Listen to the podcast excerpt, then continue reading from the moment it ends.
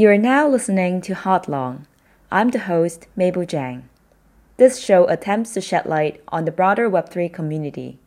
The guests will include Web3 operators, investors, or ecosystem participants of other forms. The show will also have a special focus on the Asia based Web3 world. Connect East and West. Enjoy the warmest Web3 conversation.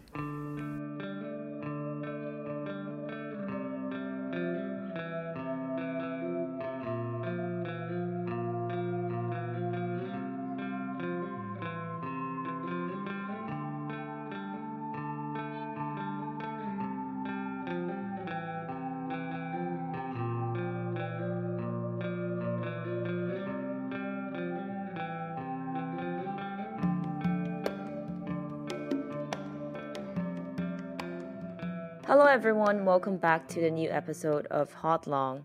Today, we have the co founder and CEO of CyberConnect, Wilson Wei, to join us. First of all, congratulations on the recent fundraise. Um, it was great to have you here, Wilson.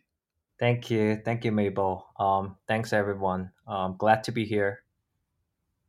Great. So let's kick off with uh, the purpose of the goals for this fundraise. Can you maybe share a little bit more about it? Yeah, sure. Um, so we recently just closed our Series A, and um, it was led by um, Animoca Brand and, and Sky9 Capital. Um, also, we have a, a whole group of, of pretty selective and amazing investors joining us. Um, for example, like Delphi Digital, Protocol Labs, Tribe Capital, and so on and so on. Um, the purpose of, of our Series A um, is mainly about you know, getting us well prepared for whatever is coming in the future. Um, uh, we're expanding the team, and uh, we have been expecting like expecting some kind of like potential winter for the whole industry. Um, so it's always better to be um, a little bit, you know, over prepared than than less prepared for it. Um, we're a little bit more of the you know conservative conservative uh, uh, um, uh, team since we are a serial entrepreneurial team. Um, yeah, but the general purpose is just to expand the team, uh, make sure we have enough resources and uh, a group of great investors backing us um, to help us achieve um, to build CyberConnect as the you know the first go-to protocol for any application who want to build uh, social experiences and, and bootstrap their network with the data that we have. Previously, I had Ryan, who's your CTO, uh, well, now he's like in charge of BD and whatnot, um, here to talk about CyberConnect. But I always like to ask people uh, a little bit about their backstory. So I guess, like from your perspective, what was the inspiration for you guys to build CyberConnect? I think, um, you know, when we were doing um, Lino blockchain, our first startup uh, back in like 2017, um, uh, we were trying to build a decentralized content um, blockchain, um, mostly serving for content creators um, to better, you know, to get a better split cut uh, from platforms. And also later on, we try out DLive.tv. I brought on uh, PewDiePie to the platform. Um, and after we got acquired, we, we took a whole year break. Uh, and we have been thinking about what what, what the future of, of Web3 social networks are going to look like. And then um, we take a look at what we have right now within the industry.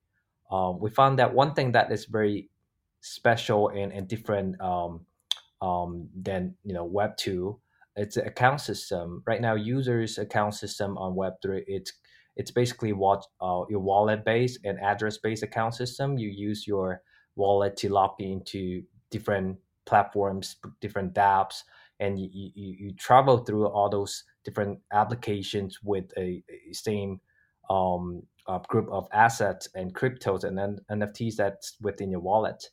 Um, and that makes the whole user account system really uh, as a user-centric user account system uh, versus when we had on what we had on Web two um, was kind of platform own account system. So each platform will have their own account system and, and there's no data interoperability. There's no assets. There's no asset interoperability, uh, interoperability of course. Um, so that uh, we found that this account system will potentially um, could solve the problem for um, individual data ownership. Um, and then uh, when we look into that, uh, we found that the most important social related data is actually the social graph data. So um, because we had this it, this ex- experience with um, with with PewDiePie when we were onboarding PewDiePie uh, from YouTube. You know, PewDiePie had more than 100 million followers on YouTube. Um, it was it was great that he he he joins uh, DLive exclusively. But uh, one of the challenges that we had back then was trying to migrate um, his audience from um, YouTube and um, that's mostly because um, YouTubers they do not actually own any of their social related data on any platforms, um, and that that becomes a, a huge problem. And also, I I believe that's also one of the fundamental reason why uh, platforms uh, are put in a spot where they could actually manipulate um, users' data and also um, enforce a lot of you know unfair kind of regulations or demonetization policy against its user and and, and creators. Um, so that that's when we actually start originating um, the idea of, of building cyberconnects to enable users to own those social graph data um, especially when when if you have a large amount of, of, of, of followers um, that becomes your a huge part of your social capital um, yeah, so that that's uh, how we started the whole idea. Right. So, kind of coming back to this question about owning the social graph, I guess one one general observation um, for a lot of the large social media like WeChat or some of the other things like Telegram is that these social graphs are highly private to um, the platform itself or obviously to the users themselves as well right? So like it's only of tencent or of telegram's interest to not share this with other people um, versus right now cyberconnect obviously is more on the public side. People mm, actually would let other people saw, see see the the social social graph they have so how do you think about that? I'm sure you get this question a lot, but um, yeah. I figured that asking you some spicy question at the upfront will come kind of I warm mean, up this yeah. conversation.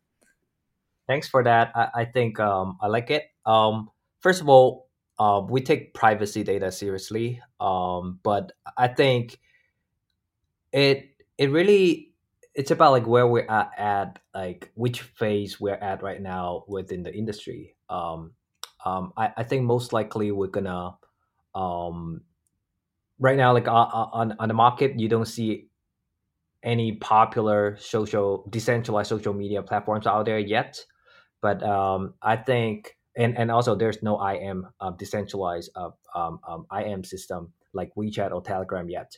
Um, so our bet here is um, the more more like the the, the public uh, related uh, uh, social graph related platforms will come first and will generate a, um, a, a, larger database um, compared to um, instant messages, uh, messages uh, for example. Um, and then um, to the later stage, we're gonna at some point um, announce a encrypted version of, of user social graph. and I, I don't think like keeping the data private owned by a platform would be a good reason for developers to just you know um, here you go here's the reason I- am protecting your data for you. Um, and therefore i have to own your data. And then turns into the facebook problem you know um, they could do whatever they want with your data um, no matter like without any disclosure. Um, that that would that would uh, make make web 3 you know fall into the same trap um, with, with web 2 so i don't think like um, privacy is a reason for for you know developers to just ignore uh, the data ownership problem. And um, yeah but for now um, cyberconnect's uh, data it's mostly publicly available. Um, we, we, we think it's best to do it um, at the beginning because uh, public data would be publicly accessible data would be much more composable for developers um, and uh, definitely for a lot of the platforms um, those social graph data are supposed to be public and, and accessible by by other developers and users. For example your social graph data on um, twitter your social graph data on um, on let's say uh, instagram. Um, so um, yeah I'll, I'll say it's a you know it's a it's a process and we're taking it step by step. Mm-hmm. Yeah, so two weeks back when I recorded the po- podcast with Harry from Project Galaxy, we actually talked about the same thing. I think the biggest issue is like if some data right now is publicly publicly queryable, then the monetization or ownership still doesn't go to the user because everyone else can can access it. But like you said, um, this is probably something that would take a longer period of time um, to really accomplish, and then uh, obviously right now a lot of the relationship within web3 world if you're starting from here um, is surrounded by at surrounded by asset or centered by asset meaning the relationships are um, are kind of formed around the assets that someone owned.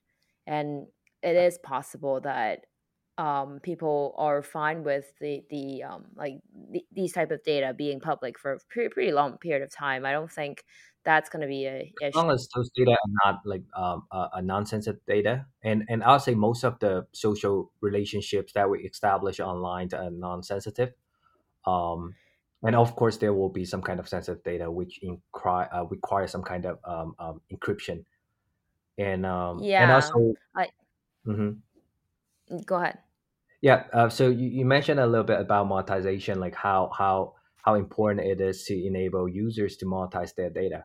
Um, I mean, in a lot of the cases, uh, publicly accessible data, it's going to be hard for users to monetize them. Um, but in our case, it's quite different because social graph itself has a huge, you know, value. Um, it's your social capital. If you have, let's say, for example, if you have like five million followers on TikTok and um, if the next day you you created a new net, uh, account on on let's say Instagram, and uh, with CyberConnect you could have the same amount of followers on Instagram, and that's already a huge um, monetization um, buff uh, for for for your account, um, and that's what we call uh, mobility of your social capital, which is essentially super, you know, super important for for all the influencers Mm-hmm, mm-hmm. I think I think what you you got to a very interesting point, which is the social graph that you own, which essentially is your asset. So you the way you monetize it is actually, you know, because this is portable. So then like, yeah um, unlike for Web two, you have to rebuild the whole um social network and whatnot across different platform. But here, like you can actually leverage this as a por- portable asset and then kind of just like do it, get it ev- everywhere which is actually pretty interesting. Um, and I think like you know the reusability of the the asset is definitely what really um, Web three gets us to.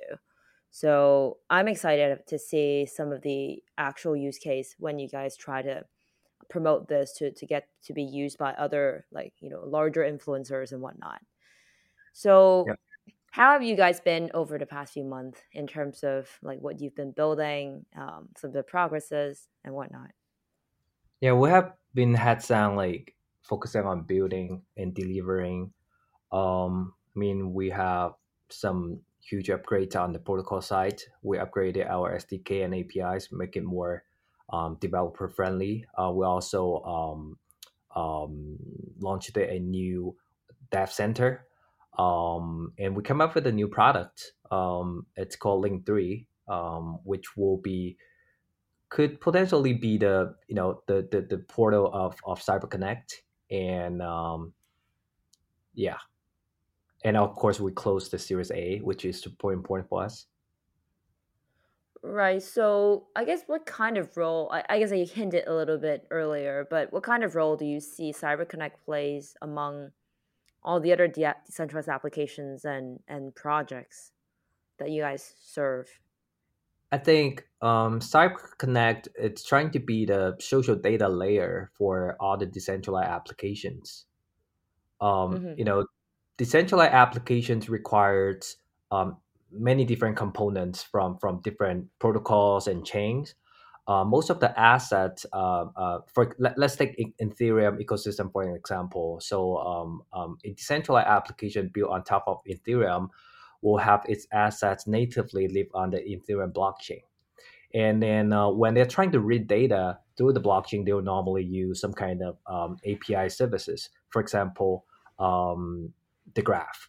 Um, and then um, if they're trying to read NFT data, uh, a lot of them are actually using um, a centralized service provided by um, OpenSea. And uh, we're, we're trying to we're trying to be there whenever developers should try try trying to query any social related data, for example, your social graph. Um, and um, and also we we not only provide the data, we also provided the data structure to enable developers to help users write data decentralizedly and own those data. Um, mm. So the, essentially, the, the value prop here is to be become the social social general like like uh, social data layer for all the applications. And by design, our protocol is blockchain agnostic, um, and we currently support most of the EVMs um, and also Solana. Right. So you actually mentioned one good point, which is like you know creating APIs um, for some of the data sources. I I was always kind of I guess like this is probably also another challenge that you guys have, but I would curious to hear what you have to say about this, which is for some of the data sources, what do they get if they offer that data access to you? Um, because obviously if they don't they don't do it, they will just own the data themselves. But um, if they are doing obviously they are going to exchange for something else that they can't have without you know integrating CyberConnect. Um, how do you think about that? I think uh, first of all, like it's we, we we think of it as like what we're providing for developers first. Um, so what we're providing them, it's right now we have more than seven hundred thousand unique addresses, and they um, they they're establishing I think more than 15 million connection between those addresses and unique users. Um, so those would be the first chunk of data that developers should query and and and, and start bootstrapping their uh, user experience. Um, so for that, um, it helped developers to solve the cold start problem. Uh, by cold start problem, I mean um, let's say let's say a developer want to create a decentralized um, Instagram or Twitter um, the problem they will have is they have no data they have no knowledge about any new coming users. And they will have to create a complicated onboarding uh, onboarding process for um, you know to try to gather users interest. And um, and um, some people do it uh, during the mobile application era. Uh, a lot of them uh, are trying to request access from your mobile um, um, contact your address book um, to bootstrap the, the network. And now on Web3, uh, we're the one that providing you all those data. So that's a huge incentive for developers to integrate with us. And then um, second of all, another thing that we're providing would be um, the recommendation engine. Uh, we're recommending um, um users' social implicit implicit connection data. That that's what how we call it. Um, would be like based on like uh, users on chain and off chain um, interactions, and then uh, also based on your second degree or uh, multiple degree connections um, to come up with those um, recommended friend list. Um, and for user uh, for developers to write data, like uh, incentivizing them to write data back to us would be like since you are already reading the data from us, um, um, that there will be in the future there will be some kind of like fee structure. We, we don't know how exactly we're going to structure it yet, but um, I imagine there will be some kind of fee structure to help the protocol become self-sustainable. Um, and uh, by writing data back to the protocol, um, you'll be able to, you know, earn a portion of, of those um, um, data query fee uh, that happen from um, all the other data querier. so there will be definitely some kind of like financial incentive for providing, you know, valuable data and uh, we're also thinking about some other ways to incentivize those behaviors. Um, like for example maybe a token incentive model model um, but yeah those are still under discussion. Um, yeah other than other than just like you know uh, financial incentives i think um, another another perspective is actually from a more more of an ideology perspective. I think developers should at least like developers who claim to try to build decentralized applications should always think from a user's perspective and try to protect users data instead of you know um, trying to get into the, the same route with facebook. If if there are another company or another product that is providing the same service as as, as the prior um, um, um, application which choose to centralizedly own and store those data, not letting users to have the self sovereignty over those data. I think most of the user will go back to you know, will will choose the the platform that actually allow them to own their own data, and then that would becomes a a you know user pick scenario instead of you know we dealing with the developers only. Uh, we need to educate users how important it is, and then user will fight back um, to push developers to you know um, to kind of integrate uh, CyberConnect or use some some other ways to try to own their own data. That's definitely a very good point. I also realized that from your business development perspective, it's probably easier to tap into the um, proprietary data sources when the applications are small. So one of the key question then it really becomes like whether you can identify the ones that would be extremely meaningful for your data source and then make sure that they integrate with you at the beginning so that like you can have um, some sort of way to tap into that. So I, I think it's definitely easier to do that rather than you know try to convince OpenSea to share that share their API with you. That's just going to be a much harder kind of fight. I, I, I feel like. Yeah. Um yeah, so what what type of I I know Ryan last time he he talked about that as well. But I guess still want to iterate the question, what type of projects are you integrating with or about to integrate with? I know you have a pretty huge pipeline. Yeah, so um we have now like I think um about about 25 projects already integrated with us. Um some of them uh like content platforms. Um, we have a forum called Metaforo that's using a. They are also providing the forum for OpenDAO. That means OpenDAO's forum is also using us, um, and they have been writing good data to the to the protocol as well. And um, you mentioned Project Galaxy. Uh, Project Galaxy ID also integrated with us. So um, how you know now you, you're actually able to um, use your Project Galaxy ID to follow other IDs, and that's powered by us. Um, and um, in the future, we'll have more content related platforms and some games as well. Um, yeah, some of the games are pretty big, and a lot of the GameFi projects are trying to become more and more socialfi or or you know um, they, they find a way to create a community inside their app so making their game more sticky and, and create a a more um, um, um, I'll say a more engaging community versus just playing games. Um, mm-hmm. and, and that would be the time when they will need us. And uh, we already established some pretty good partnership with um, a lot of the games. And, you know, also plus um, Animoca being our lead investor in our Series A, that that says a lot as well. Mm-hmm. Absolutely. I I think this is pretty cool. Excited to see what you guys unlock next. You earlier mentioned link three dot two. Is is that how how I should pronounce it or um... yeah, yeah yeah so link three dot two.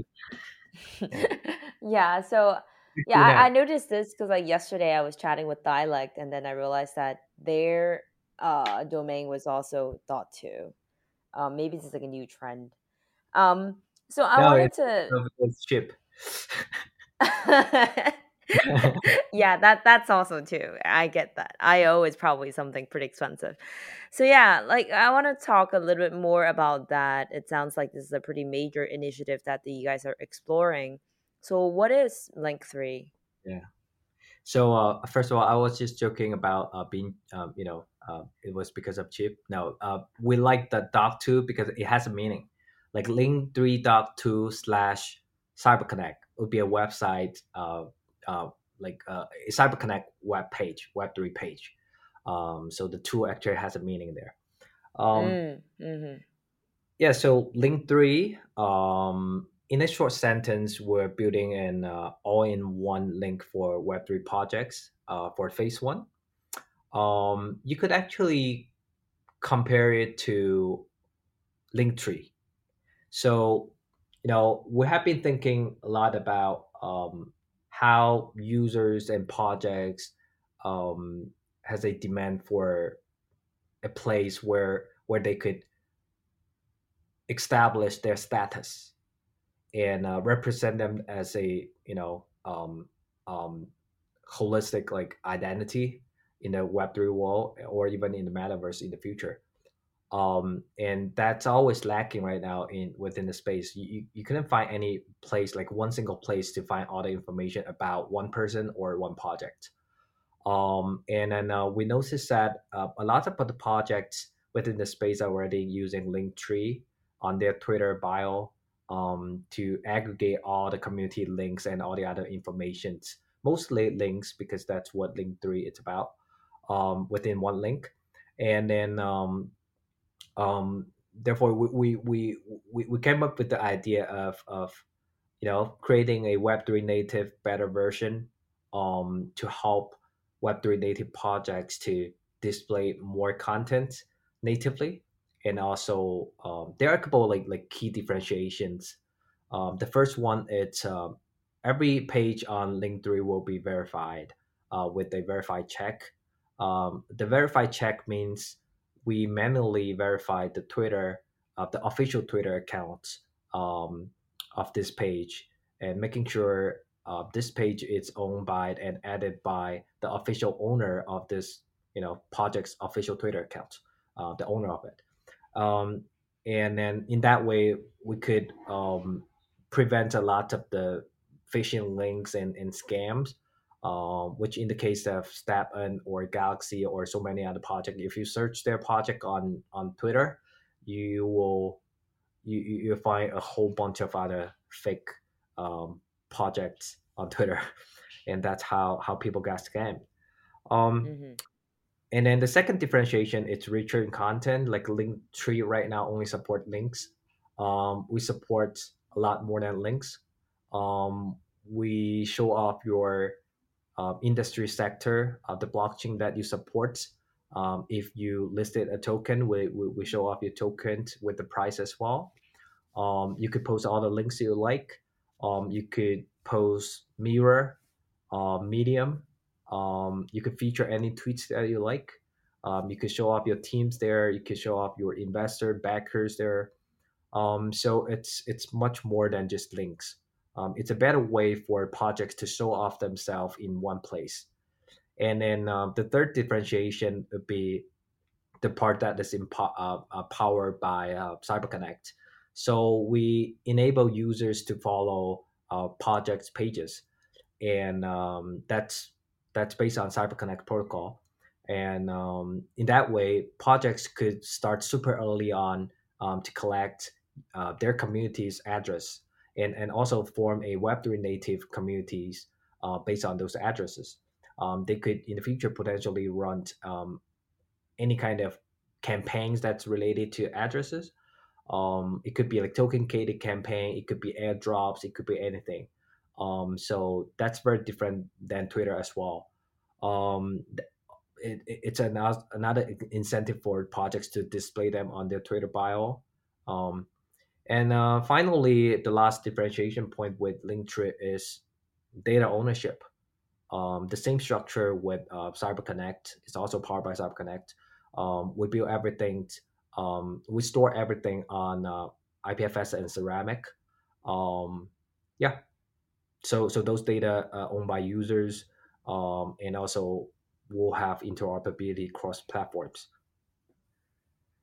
So, who are the expected users in the early days?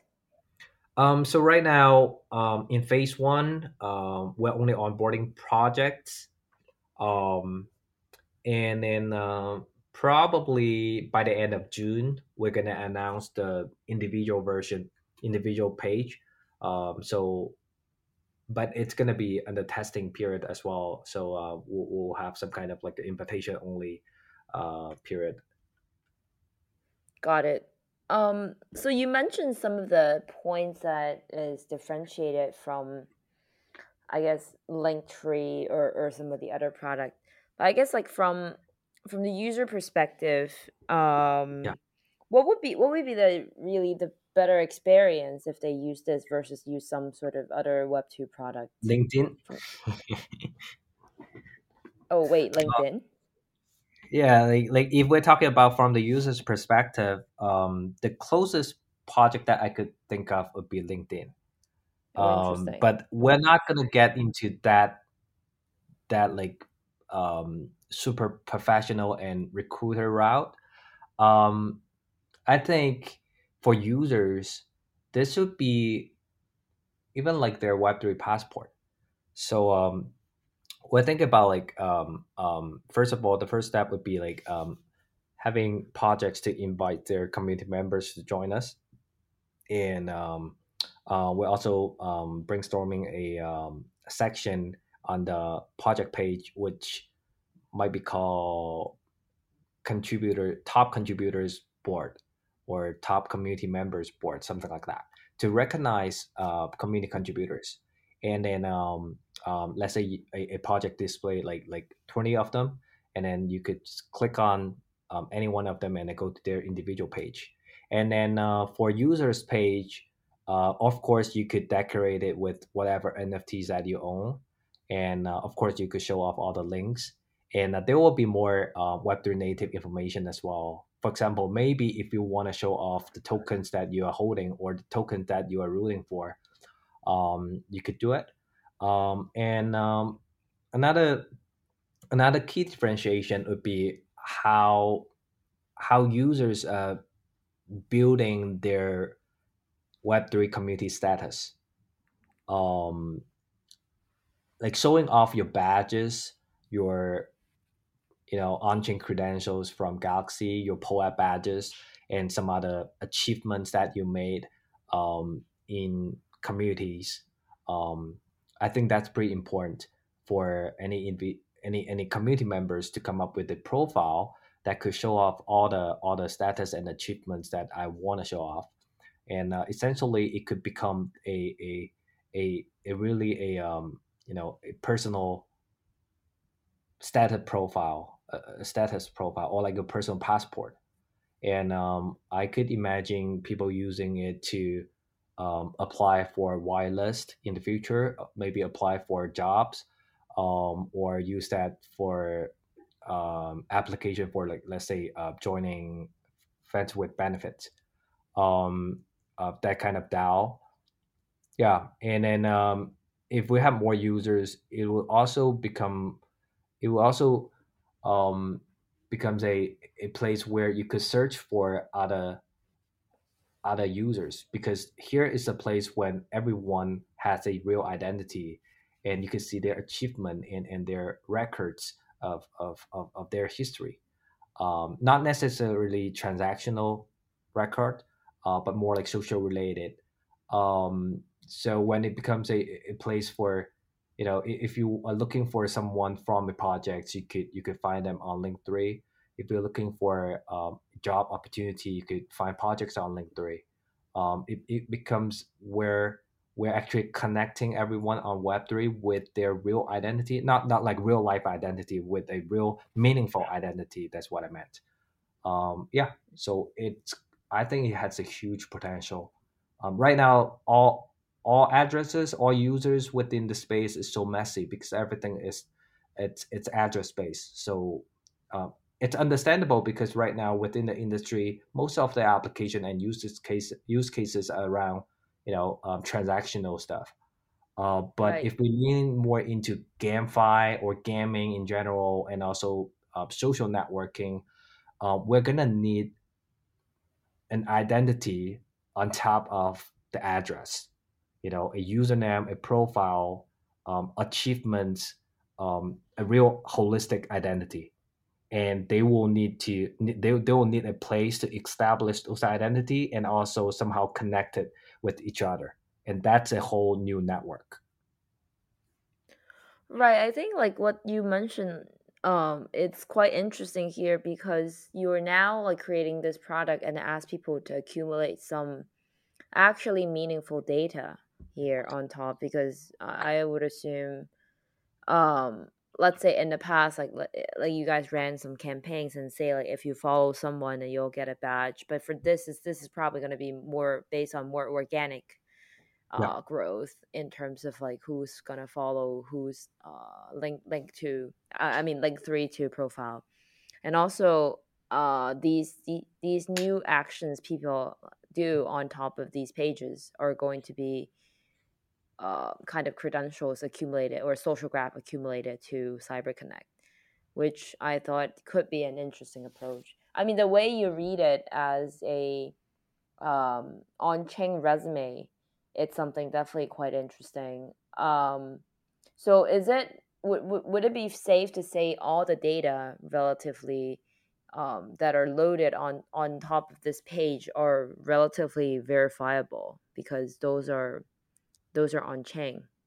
Um, I mean, we'll, we'll it'd be great if 100% of those data are verifiable, but but that's not going to be the case um, because there are still a lot of meaningful information that a user or a project want to display um, that's not fully built on top of any blockchains.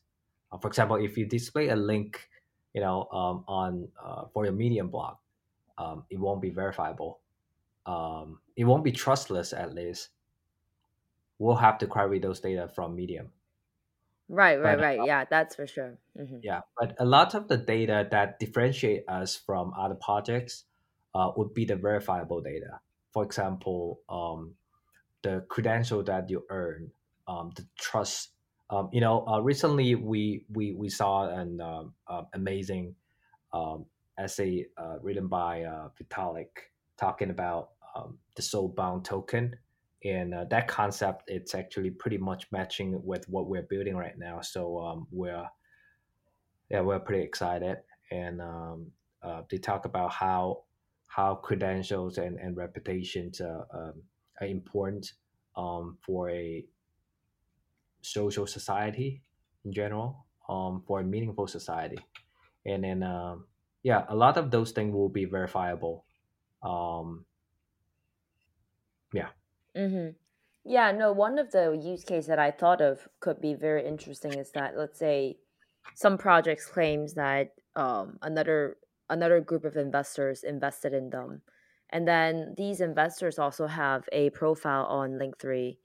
Um, and then like you know this data can be verified by the by the investors on chain so that like this this yeah, relationship this is not a following relationship right? This is a yeah, investor um, portfolio relationship and that can be accumulated and this is something that's absolutely valuable because it previously previously this was a relationship existing in in the real world it's not on on chain but then somehow you can leverage this as a gateway for such information to get it on chain.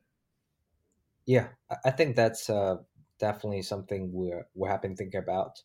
Um, hmm that um, that's it could you know there are uh, generally like two ways to do it. Um, one it's it's uh, how we're establishing connection like we, we do it with uh, ipfs and ceramic. Another route would be like we establish a token uh, which might not be transferable um, to represent the relationship and endorsement. Um, um, yeah but yeah w- we're still you know brainstorming on that Yeah, no, I think this is definitely a, a kind of a milestone. So if this actually takes off and then can accumulate some data on top of what people do with this profile creating process, then I think the data starting to be accumulated on top of CyberConnect will be more or less most of them are going to be that very valuable behavioral data. It's not going to be just like um, follow myself or follow, follow you or whatever, because that's a lot of those. There are a lot of noises within those social graph, but like here, maybe there will be some interesting behavior inspired from there, and then like you, and then you can actually kind of transport some of the, um, you know, previously harder to verify type of social social relationship into this. So I'm I'm definitely excited about this. Yeah, absolutely. Yeah. Mm-hmm. So what are the some of the upcoming plans for you guys in the next couple months? Um, I mean, for for CyberConnect uh, as a protocol, we try to integrate uh, onboard um, as many partners projects as possible. Um, and um, you know we have more than about like actually a, li- a little bit more than 100 projects um, in the pipeline right now um, and uh, hopefully within the next couple months we can onboard um, a lot of them. And then um, um, for link 3 uh, we just launched it like last week. So um, it's kind of still under beta. Um, and also it's invitation only. Uh, but if you guys could go to you know um, want to check it out just, just go to like link3.to and then um, sign up for the wait list um, for link 3 in the next couple months for you know uh, first of all it's gonna onboard uh, we're gonna onboard um, more than hundreds like more than 100 projects i think um, and then um, that will help us generate a, a pretty good amount of organic traffic because those projects will pretty likely to display them um, within their community or social media platforms.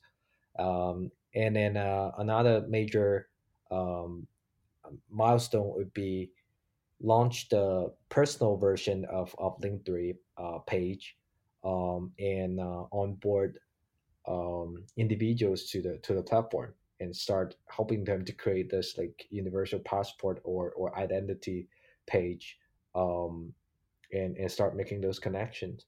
I think those are the you know um, two major things that we have been working on and will be uh, I'm sorry we'll we will we will work on in the next couple months.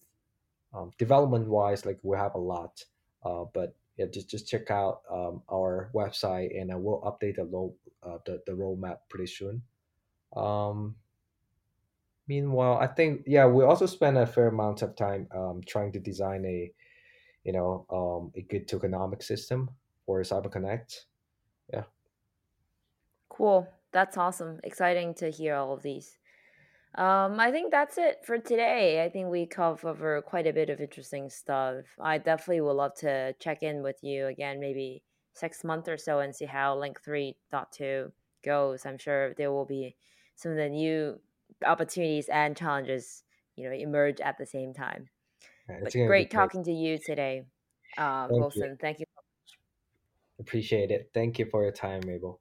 Bye bye. Yep. Bye bye.